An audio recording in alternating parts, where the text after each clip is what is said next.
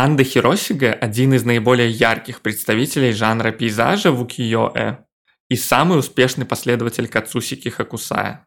В знак почтения к творчеству своего старшего учителя он создал после его смерти одноименную серию 36 видов горы Фудзи.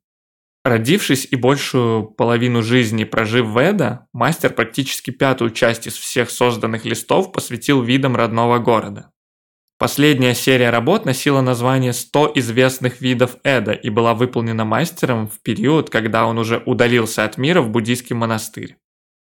Художник не раз покидал столицу и отправлялся в долгие путешествия по Японии, в которых создавал альбомы зарисовок с видами провинций.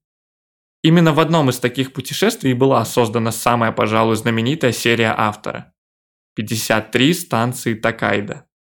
Одна из главных дорог Японии – Такайда, или Путь Восточного моря, протяженностью около 514 километров, соединяла столицу Сёгуната Эда с императорским городом Киото и далее с Осакой.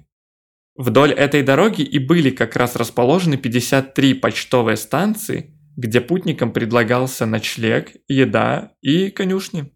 Ни один из сюжетов, за исключением горы Фудзи, не был так популярен, как изображение этого древнего тракта. Хиросига преодолел его в 1832 году в составе торжественной процессии, направлявшейся в Киото с подарками императору. Полностью серия состоит из 55 гравюр, так как к 53 станциям Такайда добавлены два листа с видами Эда и Киото. Хиросига интересуют все этапы движения процессий.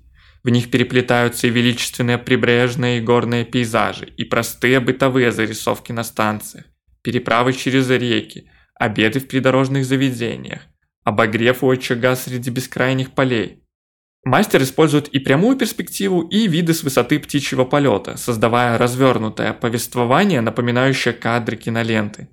Однако прежде всего он создает поэтический образ природы.